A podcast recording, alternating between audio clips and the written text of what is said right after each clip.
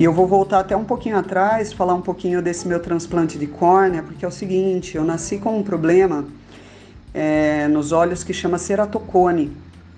E conforme eu fazia força, né, ciclismo é um esporte de muita força, cada vez que eu precisava ir no oftalmo, que eu não estava enxergando direito, o oftalmo falava: para de fazer força, para de fazer força porque está agravando, está fazendo muita pressão no seu olho.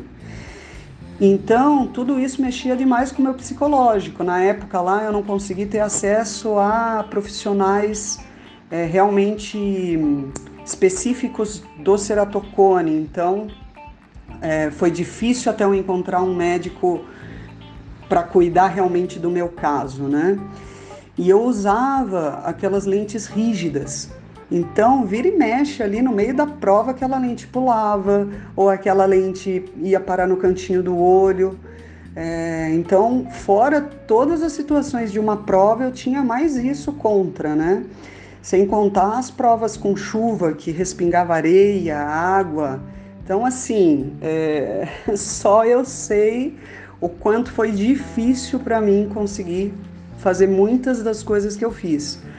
É, às vezes eu errava a distância da chegada, porque calculei errado, não enxergava direito o pórtico de longe. Mas é isso. Acho que diante de tudo que eu tive, hoje eu admiro o que eu fiz lá atrás, né? E depois de 2013, quando eu operei, eu não precisei mais usar lente de contato. Então, para mim foi um marco muito importante na minha vida, não só no ciclismo, mas na minha vida mesmo, né? E